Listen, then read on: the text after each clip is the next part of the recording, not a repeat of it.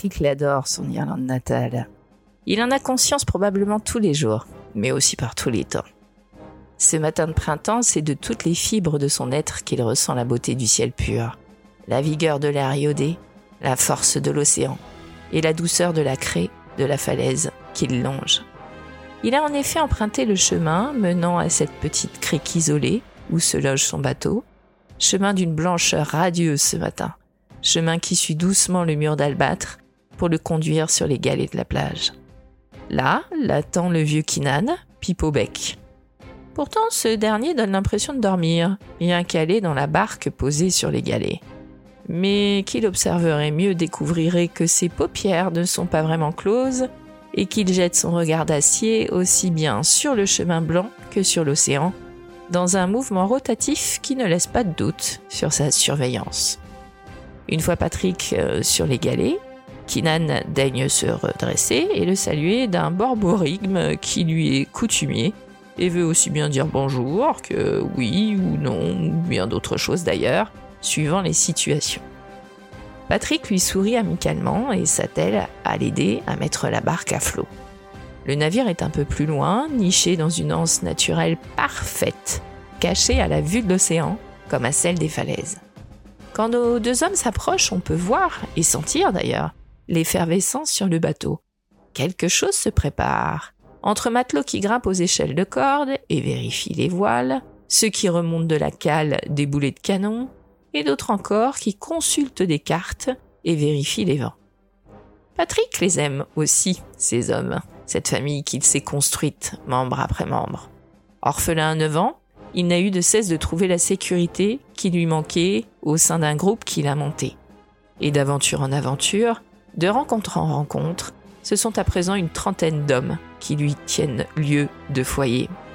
Oh, on pourrait se dire qu'il aurait tout aussi bien pu fonder une famille, comme on dit, ce traditionnel amalgame de femmes et d'enfants, qui eux aussi auraient pu pallier l'absence de repères. Mais la vie et Patrick en ont voulu autrement. En 1643, quand on est orphelin sans aucune famille à 9 ans, on n'a pas 36 solutions. Mendier, Patrick l'a fait au départ. Mais vivoter de coups de pied en coups de bâton et ne jamais manger à sa faim ni dormir bien au chaud n'est une sinécure pour personne. Alors d'un message porté à une lettre remise, d'un achat transporté à une aide effective, Patrick s'est rapidement retrouvé sur le Cheval Noir, magnifique voilier croisant dans les eaux des îles du comté de Donegal, particulièrement propice aux attaques comme aux retraites. Le temps faisant, les trésors s'accumulant, Patrick a pu prendre sa liberté et acheter son propre bateau pour se mettre à son compte. Et cela fait plus de 15 ans à présent qu'il sillonne à son tour les côtes de sa belle Irlande en quête de proie. Être pirate n'était pas un rêve d'enfant. Mais quand le destin l'avait fait orphelin, il ne lui avait donné que cette nouvelle famille qui lui avait paru salvatrice. Certes, on ne lui avait rien épargné, ni les colibés, ni vider les pots de chambre, mais il avait tout de suite senti qu'il était né pour ce genre de camaraderie bourrue, bien que fidèle. Et rien, ni personne, ne le ferait changer de métier à présent. Aujourd'hui devait être un grand jour.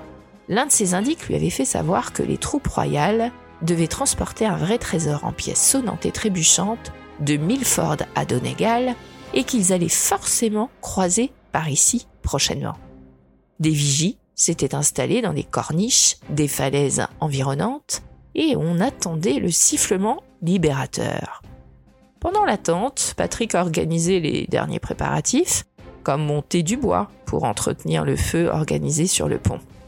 C'est un tout petit mousse qui lui rappelait sa jeunesse, qui devait veiller à ce que les braises soient constamment rougeoyantes. Ce serait sa première attaque au gamin. Et Patrick se dit qu'il lui faudra garder un œil sur lui pour le protéger, au cas où.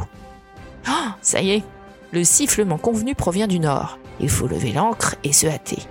Le gamin est blême, bien que tout près du feu, quand le navire s'ébranle. La White Lady est pourtant magnifique et confère sa force tranquille au reste de l'équipage qui s'active sur le pont.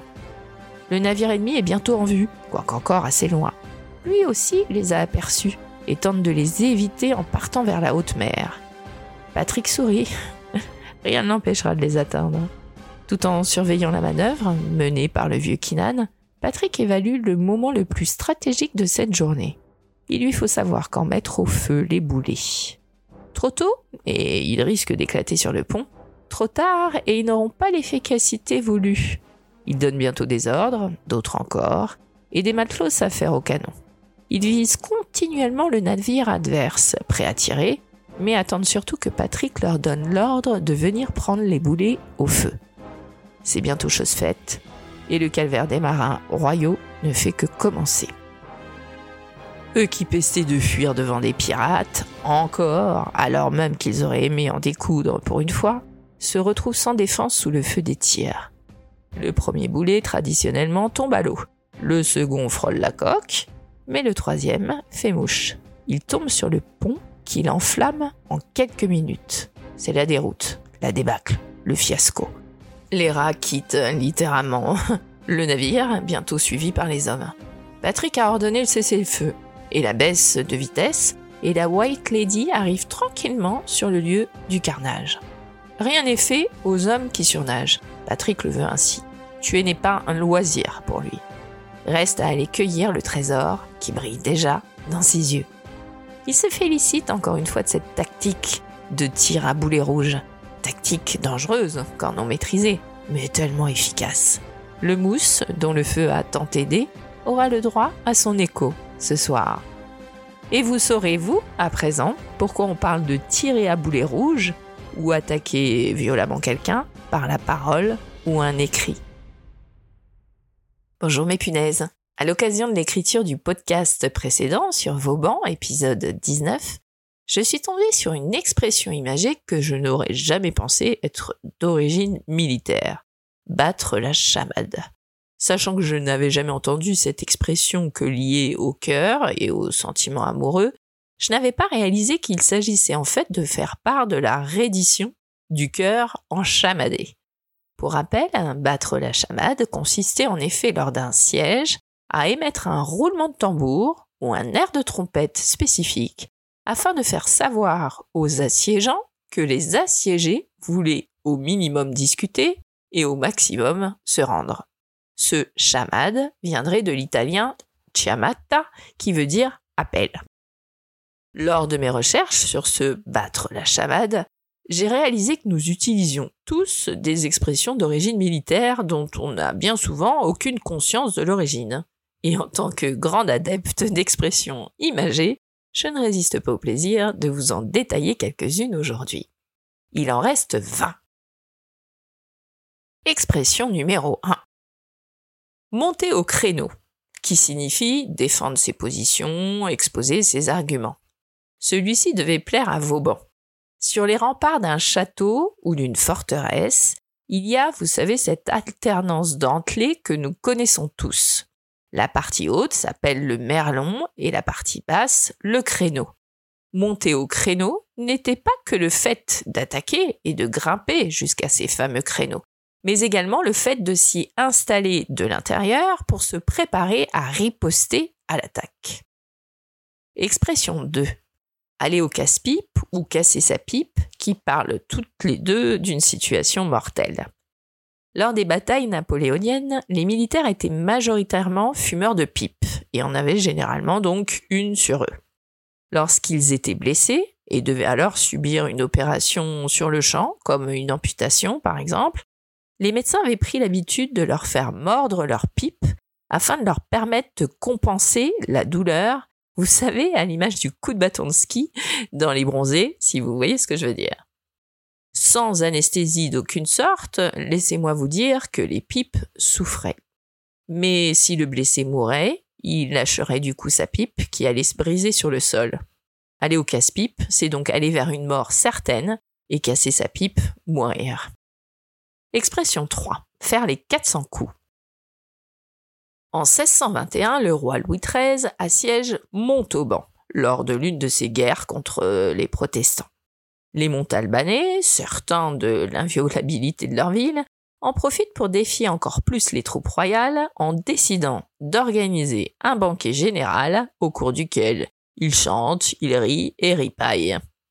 La légende veut que le roi, livide, ordonne le tir simultané de 400 coups de canon pour mater leur hardiesse.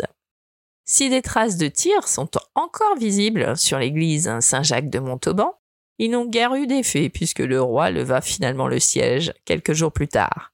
Mais les Montalbanais continuent de défier les convenances en célébrant la fête des 400 coups chaque automne.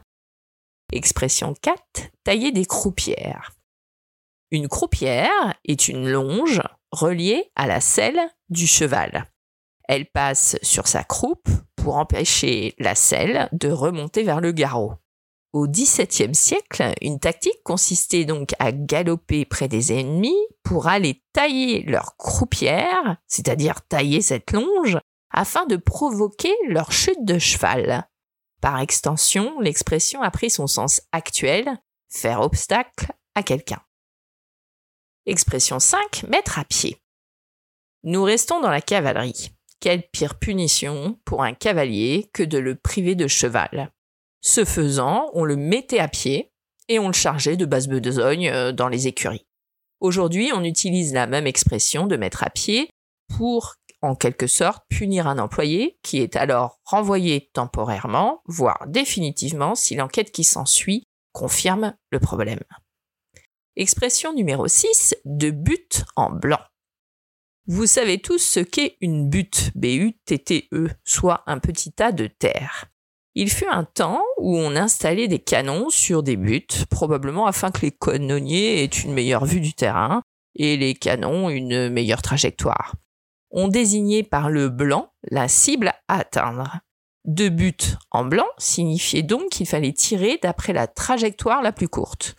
Aujourd'hui, on a changé ce but en BUT et on emploie cette expression au sens figuré. Il ne s'agit pas de tir, mais de parole. Dire les choses de but en blanc, c'est donc les dire sans circonvolution, en allant du point A au point B. Expression 7, la poudre d'escampette. J'ai trouvé plusieurs explications à celle-ci, mais je vous livre ma préférée. Au Moyen Âge, on utilisait des bombardes à faible portée. Ces armes étaient actionnées par des artilleurs. Ceux-ci dépendaient d'aides de camp qui faisaient des allers-retours entre les réserves de poudre stockées à l'arrière du front et les bombardes. Seulement, quand les choses tournaient mal et que l'ennemi se rapprochait dangereusement des bombardes, il n'était pas rare que les aides de camp ne reviennent plus avec leur précieux chargement de poudre. On disait alors qu'ils avaient pris la poudre des scampettes de l'italien scampare, qui veut dire décamper. La formule a gardé la même idée de fuite aujourd'hui. Expression 8, l'arme à gauche. Pendant des siècles, on a forcé les gens à utiliser principalement leur main droite, et comme je sais qu'on a laissé tranquille mes frères, j'espère qu'aujourd'hui il n'existe plus de gaucher contrarié comme on disait alors. Les procédures étaient du coup adaptées à cette pratique droitière. Dans l'infanterie, il existait des fusils qui pouvaient faire jusqu'à 1m20 de long. Ils étaient bien sûr difficiles à porter, mais c'était pire quand il fallait s'en servir. Après avoir déchargé une cartouche, la procédure voulait qu'on passe le fusil à sa gauche, le temps de prendre une nouvelle cartouche, de l'insérer dans l'arme et de lui adjoindre un peu de poudre. Le problème, c'était que c'était assez long comme procédé, forcément et que cela se faisait surtout en plein champ de bataille, ce qui laissait tout loisir à l'ennemi de vous neutraliser. Ainsi, il n'était pas rare que passer son arme à gauche signifiait le trépas. Expression 9, un vieux de la vieille. Vous connaissez certainement le terme de grognard, qui fait référence aux soldats de la garde impériale de Napoléon Ier. Cette garde impériale avait pour surnom la vieille garde, et forcément, un vieux soldat de la vieille garde était respecté. Un vieux de la vieille désignait avec encore plus de respect qu'aujourd'hui quelqu'un ayant de l'expérience. Expression 10. Avoir les cheveux en bataille. Vous connaissez forcément aussi le bicorne, ce chapeau à deux pointes que les polytechniciens et les académiciens portent toujours, mais qui était quand même l'apanage de Napoléon. Sous le règne de Napoléon Bonaparte, justement, les soldats de l'armée napoléonienne s'en coiffaient également, et ce de deux manières. Soit ils s'en coiffaient en colonne, c'est-à-dire les cornes en avant ou en arrière, une corne à l'avant, une corne à l'arrière, ou bien en bataille, c'est-à-dire les cornes au-dessus des épaules. Ce bicorne porté en bataille aurait donné le nom à ses cheveux dans tous les sens. Expression 11. Avoir quelqu'un dans le collimateur. Celle-ci est assez simple. Le collimateur est un dispositif de visée qui permet d'ajuster son tir avec une arme. Au sens figuré comme au sens propre, avoir quelqu'un dans le collimateur est donc l'avoir pris pour cible et être prêt à l'attaquer. Expression 12. Avoir son bâton de maréchal. Cette expression n'est pas la plus courante, mais elle est usitée dans ma famille. À l'origine, le maréchal de France était intendant des chevaux du roi sans aucune fonction militaire. C'est Philippe Auguste qui, le premier, confère une fonction militaire à son maréchal, Albéric Clément, en 1185. Selon la légende, afin d'honorer au mieux cette nouvelle fonction, le roi transmit à Clément son propre bâton. La coutume s'est poursuivie de remettre à un nouveau maréchal de France un bâton court et décoré de forme cylindrique. Et comme il s'agit de la plus haute distinction militaire française, recevoir son bâton de maréchal, c'est atteindre l'apogée de sa carrière. Expression 13, cueillir des lauriers. Cueillir des lauriers, c'est une bien jolie façon de dire gagner, bien que moins champêtre que cela se bleurait au premier regard. Vous n'êtes pas sans savoir que le laurier était un symbole de la victoire chez les Grecs, comme chez les Romains, qui enseignaient le front de leurs héros divers et variés. Dans cette histoire de cueillir des lauriers, on ne propose à personne d'aller se balader avec un sécateur, mais bien de tendre à cette distinction suprême que de porter l'une de ces couronnes. Il en va de même pour dormir sur ces lauriers, qui consiste à se reposer au figuré sur les preuves aurait déjà faites. Expression 14, à bâton rompu. Aujourd'hui, discuter à bâton rompu, c'est discuter de tout et de rien, mais dans un vrai échange enlevé. Au Moyen Âge, le tambour accompagnait les militaires dans des roulements caractéristiques, mais également dans un bâton rompu qui constituait en actionné alternativement chacun de ces bâtons deux fois, comme si les bâtons se parlaient. Expression 15, gagner ses éperons. On revient un peu à cette histoire de bâton de maréchal. Au Moyen Âge, quand on devenait chevalier, l'un des insignes consistait à recevoir des éperons spécifiques qui vous désignaient à tous. Gagner ces éperons et donc également atteindre un objectif honorable. Expression 16, sans tambour ni trompette. Celle-ci est assez simple, dans la même veine de la musique militaire ancestrale qui utilisait tambour et trompette, faire quelque chose sans tambour ni trompette, c'est le faire en ne se faisant pas remarquer. Expression 17, tirer au flanc. Allez, j'avoue, je l'aurais bien écrit F-L-A-N, puisque tirer au flanc a la signification pour moi d'être tout mou, enfin plutôt d'essayer d'échapper à quelque chose, à une tâche en général. Mais donc il s'écrit bien avec un C. Lors d'un combat, les places les plus dangereuses et les plus courageuses se trouvent sur le front, c'est-à-dire en première ligne. Certains soldats cherchaient souvent donc à tirer au flanc c'est-à-dire à se déporter vers l'arrière. Expression 18. Tomber des halbardes. La halbarde est une arme que nous connaissons tous constituée d'une hampe en bois, c'est-à-dire un bâton avec lequel on le tient, ayant à son extrémité une pointe de lance, accompagnée d'un fer de hache et d'un bec de corbin, anciennement bec de corbeau qui ressemble à un crochet. La comparaison avec des gouttes de pluie en rang serré semble assez logique, même si elle ne fait pas l'unanimité. Expression numéro 19, faire long feu. À l'époque des premières armes à feu, il fallait recharger avant chaque tir. Si la poudre était trop humide, elle ne se consumait pas et ne produisait pas l'explosion qui faisait partir le projectile. On disait alors que le fusil faisait long feu et le soldat ratait son coup. À ne pas confondre avec l'expression ne pas faire long feu qui fait elle référence à un véritable brasier. Elle repose sur l'image d'un feu de paille, rapide et éphémère. Faire long feu renvoie donc à un échec, et ne pas faire long feu à la brièveté d'une situation.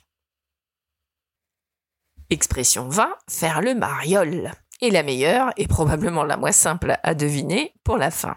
Héros des guerres de la Révolution et de l'Empire, Dominique Gay Mariol est alors réputé pour sa bravoure et pour sa taille. Il fait plus de 2 mètres. Plusieurs fois blessé au combat, il est admis en tant que sapeur dans le corps des grenadiers de la garde impériale et fait chevalier de la Légion d'honneur. En 1807, à la veille de l'entrevue de Tilsit entre le tsar Alexandre et Napoléon Ier, l'empereur passe en revue ses troupes, et notamment le bataillon de Mariol. Le sapeur, voulant se faire remarquer, aurait alors présenté les armes non pas avec son fusil, comme ses camarades, mais avec un canon pesant plus d'une centaine de kilos. C'est-à-dire, il portait le canon dans ses bras. Napoléon Ier n'aurait pas pris ombrage de ce geste légèrement arrogant, et l'aurait d'ailleurs félicité pour sa force. Mais de cette prouesse ou de cette idiotie est née l'expression faire le mariole, se faire remarquer par une ou des facéties. Voilà mes punaises, j'espère que vous aurez été intéressés d'en apprendre plus sur ces expressions d'origine militaire. Prochain épisode? Mais c'est quoi l'histoire du sel? Punaise